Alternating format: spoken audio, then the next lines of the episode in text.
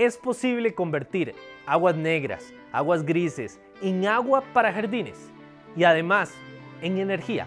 Esto pasa en la Ecovilla. Tenemos menos de 12 años para revertir el cambio climático. Sigamos los ejemplos de estas visiones sostenibles con el director Jorge Sánchez Films. Ahora les voy a mostrar el biodigestor, que es una planta de tratamiento. En esas rejillas eh, se quedan pegadas cualquier cosa que no debería entrar al sistema, como pañales, eh, cosas plásticas o algo que, que no debería entrar. Esto de acá es la planta de tratamiento, que es un biodigestor. El biodigestor funciona como el estómago de un rumiante, donde ingresa toda la materia de todos los baños, de todas las aguas de todas las casas vienen, vienen acá.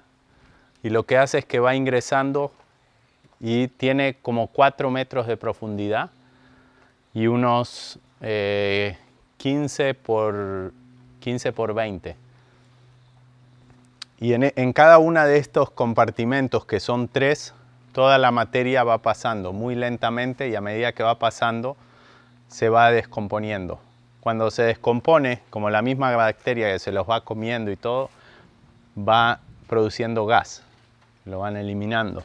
Ese gas van subiendo naturalmente y se almacena en estos cepelinos.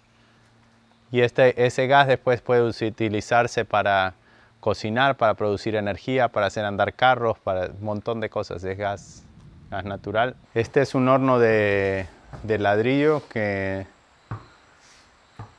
eh, funciona, funciona con el gas del biodigestor.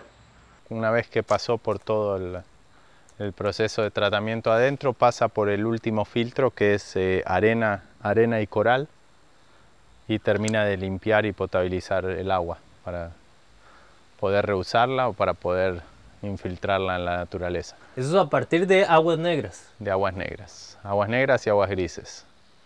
Wow.